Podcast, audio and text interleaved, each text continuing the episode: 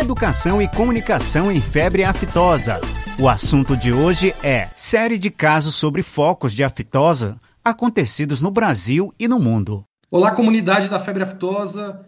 Bem-vindos a mais um podcast para falarmos um pouco mais dessa doença tão importante para a agropecuária. Lembrando que esse projeto de podcasts é uma iniciativa da Divisão de Febre Aftosa do Departamento de Saúde Animal do Ministério da Agricultura. Meu nome é Gabriel Torres, eu sou auditor fiscal federal agropecuário e o convidado de hoje é o Roberto Bueno, fiscal estadual agropecuário da agência Iagro, do Mato Grosso do Sul. Boa tarde, Roberto. Seja muito bem-vindo. Boa tarde, Gabriel.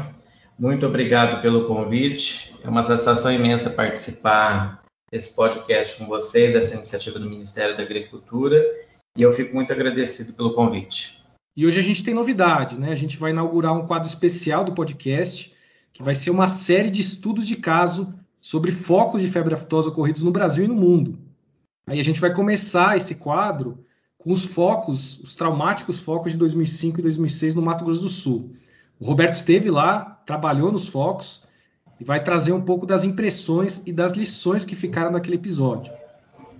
Bom, Roberto, em primeiro lugar, como foi a notificação do foco? Como a suspeita chegou até o Iago? Gabriel, a gente ficou sabendo pela é, a notificação foi feita pelo veterinário oficial, da, é, o veterinário particular da propriedade. Mas até essa notificação ser feita, é, antes dele fazer a notificação, esse veterinário estava viajando, o proprietário ligou para ele e passou via telefone a sintomatologia dos animais, o que estava acontecendo com os animais. A princípio, ele deu uma orientação de como tratar, o que fazer com os animais, é, passou essa orientação por telefone ao proprietário. Assim que ele retornou, acho que um ou dois dias depois, ele foi até a propriedade, verificou os sintomas desses animais, ligou para um amigo dele que, por coincidência, era do Serviço Veterinário Oficial Federal e falou para ele: você deve procurar o Serviço Veterinário Oficial com a máxima urgência. E assim ele fez, notificou o Iagro para o Iagro lá verificar o que tinha acontecido. Certo. E qual foi a área de abrangência desse foco? E quais municípios foram atingidos?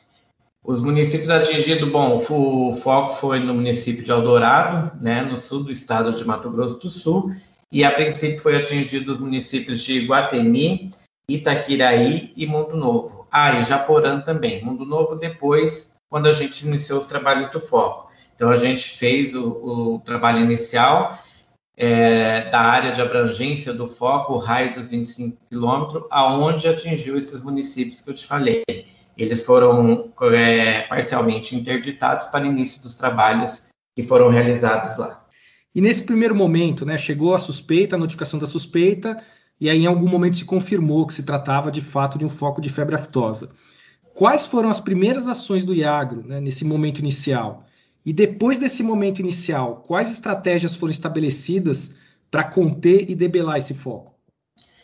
É, à época nós não tínhamos né, os manuais que temos hoje, ele serviu, aquele foco nosso serviu de, de parâmetro para a gente estabelecer como trabalhar e como proceder dentro de um foco de febre aftosa, mas a princípio a gente acionou o GEASE e a primeira coisa que, que foi feito foi estabelecer o local aonde nós montaríamos o QG, o que a gente chamava de quartel-general, quartel-geral, para a gente ter todas as equipes para trabalharem lá.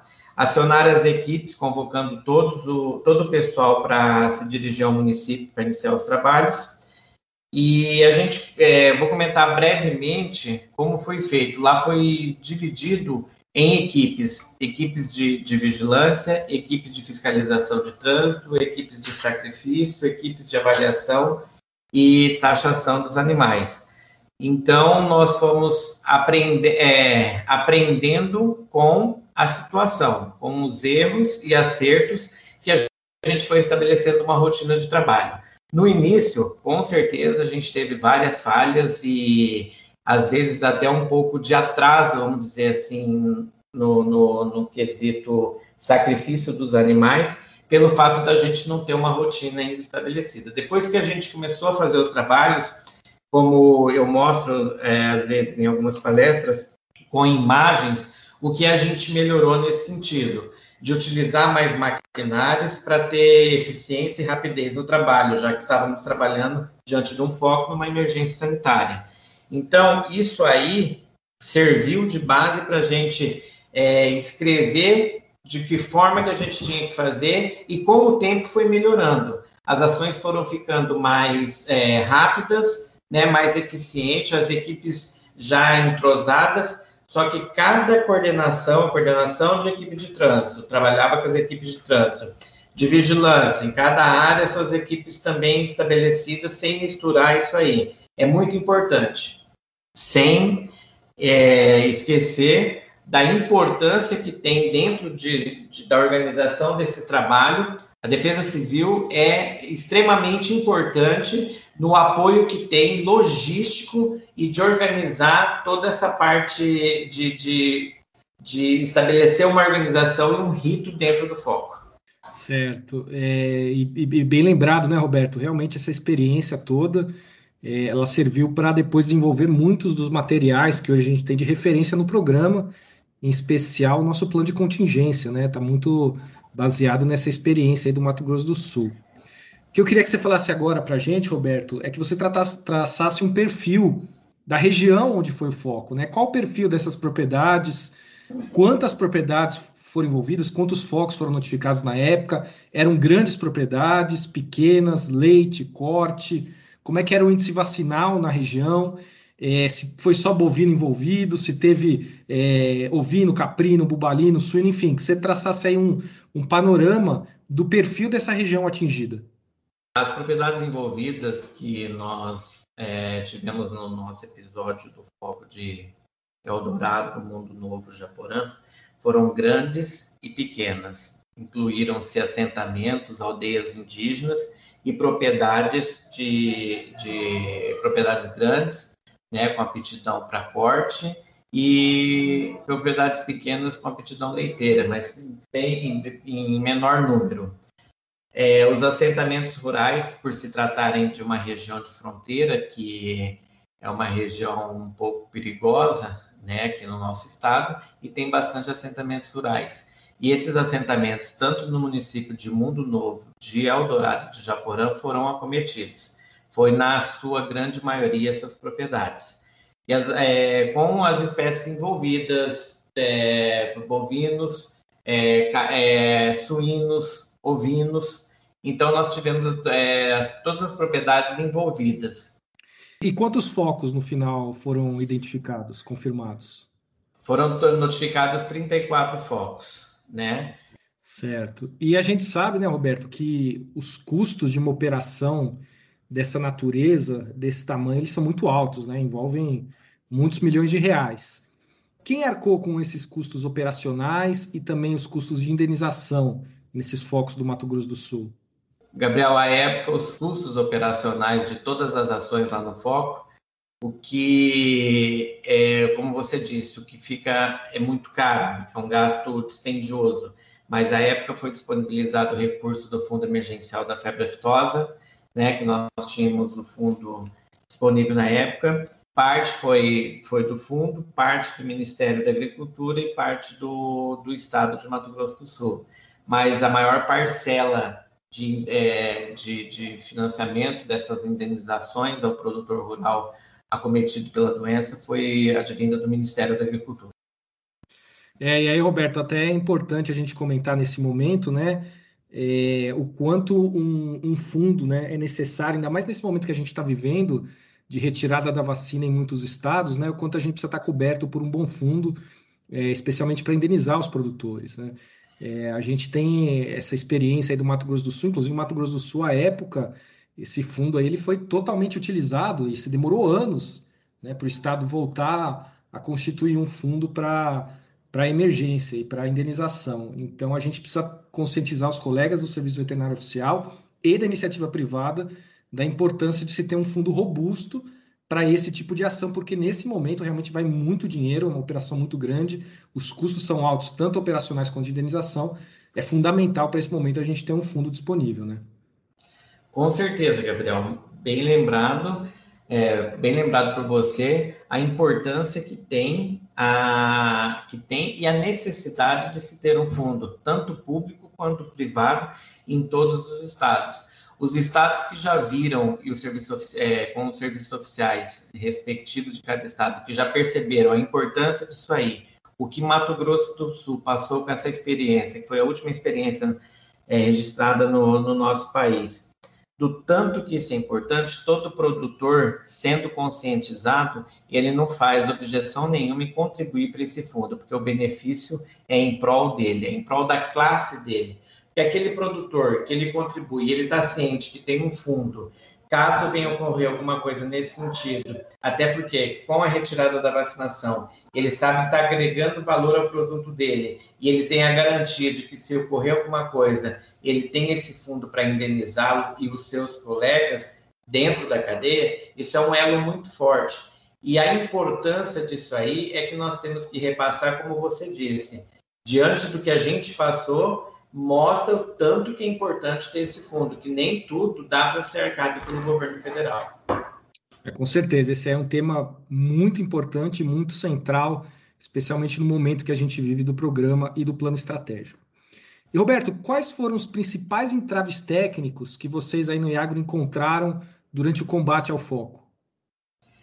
Gabriel, foram vários entraves. Um dos principais deles é o oportunismo político né? É, ocorreu muito com a gente aqui, cidade pequena, o vereador se envolve, o prefeito se envolve e toda a classe política. E isso aí às vezes é benéfico, às vezes não.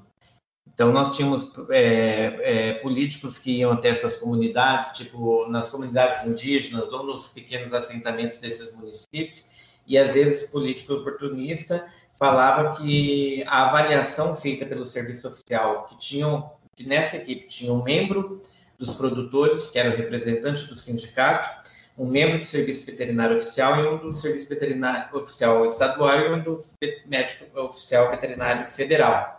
Essa equipe que fazia a avaliação dos animais. E a avaliação, em momento nenhum, ela foi prejudicial ao produtor, e sim ela foi benéfica. Nunca foi com a intenção, até porque a nossa intenção era é, amenizar logo tudo o que estava acontecendo ali, né? É, é, fazendo sacrifício e acabando com aquilo ali. Então, em todos os momentos, a gente sempre foi tendencioso, vamos dizer assim, em benefício do produtor. E às vezes um político desse ia nas comunidades e falava que os animais estavam sendo mal avaliados, abaixo do valor. Então eles faziam aqueles movimentos, iam até lá nosso QG, queriam queimar é, os carros do Iagro faziam esses movimentos, teve movimentos nesse sentido, de tombar em carro, colocar em fogo, a gente tem que chamar a força policial, né, acalmar os ânimos desse pessoal e novamente conversar, mostrar que realmente a gente estava fazendo um trabalho sério, mas isso aí era por conta de conversas fiadas.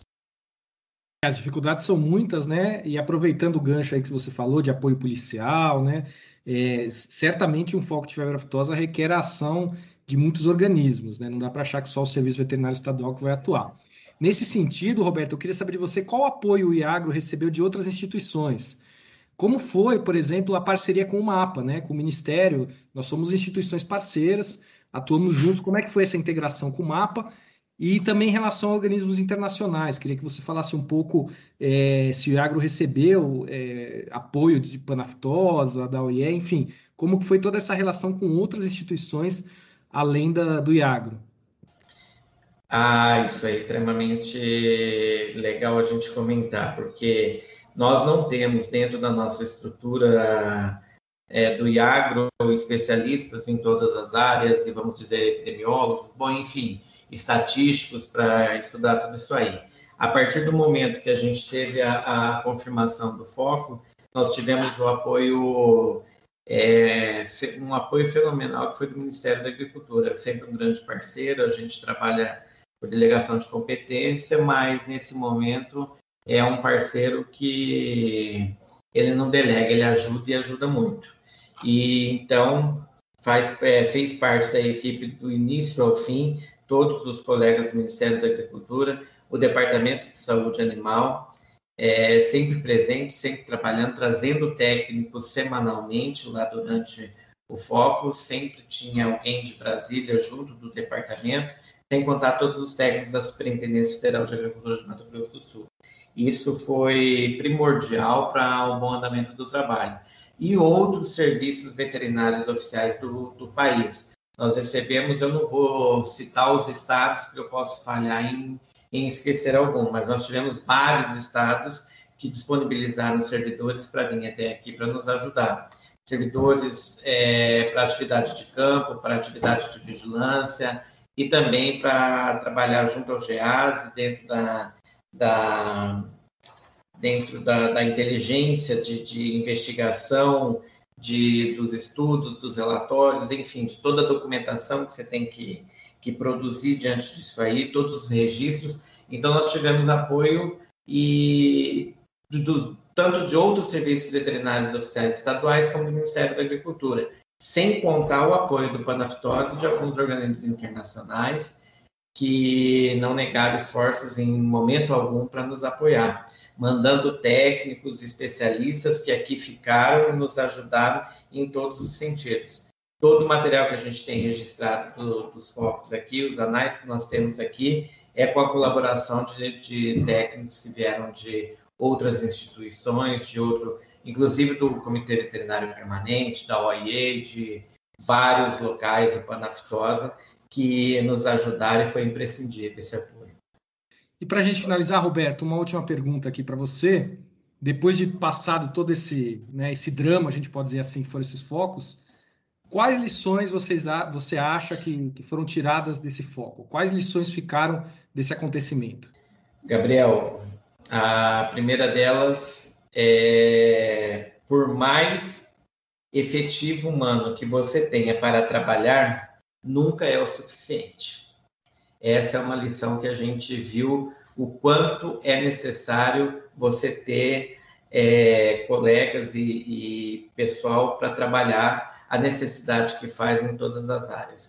Nós tínhamos desde a área do escritório, desde a área dentro do, do escritório, dentro do QG, para relatórios, para documentação. Nós tínhamos que ter o apoio jurídico para a formulação para averiguar os processos e manter os processos de indenização tudo certo, que você tem que documentar isso aí, você tem que estar amparado legalmente, você tem que ter portaria de tudo, você tem que fazer tudo dentro do, do, do, do regimento legal para você não ter prejuízos depois.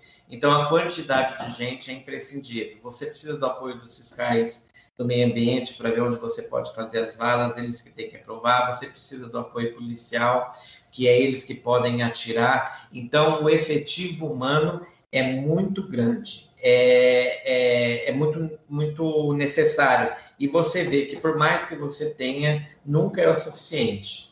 Outra coisa, sem a defesa civil, a gente não consegue trabalhar numa emergência como essa, porque é eles que conseguem colocar ordem e, e colocar uma constante de serviço, de trabalho dentro de uma ação como essa. E as equipes devem todas trabalhar em sintonia.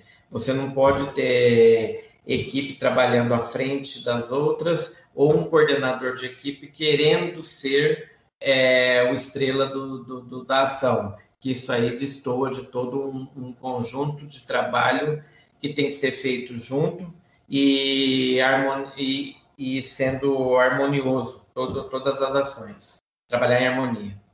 Tá certo, Roberto. É, bom, a gente vai ficando por aqui para a gente não se estender demais. Esse é um assunto muito interessante é, e muito complexo também, né? Então é natural que a gente é, fale um pouco demais sobre ele e a gente acaba se estendendo um pouco. Mas, Roberto, eu queria te agradecer imensamente pela participação. Sempre muito interessante falar com você, compartilhar essa experiência. É sempre bom ouvir. A gente brinca, né? A gente não se cansa de ouvir você comentar e compartilhar essa experiência com a gente, porque realmente ficam muitas lições, é o aprendizado ali na vida real do que é um foco de febre aftosa. É, acho que foi muito interessante. Muito obrigado mesmo pela participação. Um abraço e eu espero você de volta a qualquer momento para a gente continuar debatendo esse assunto tão interessante que é a febre aftosa. Ok, Gabriel. Eu que agradeço. Eu fico imensamente feliz e grato por poder participar e me coloco à disposição para dirimir quaisquer dúvidas nesse sentido e passar um pouco da experiência que a gente teve aqui. Educação e comunicação em febre aftosa.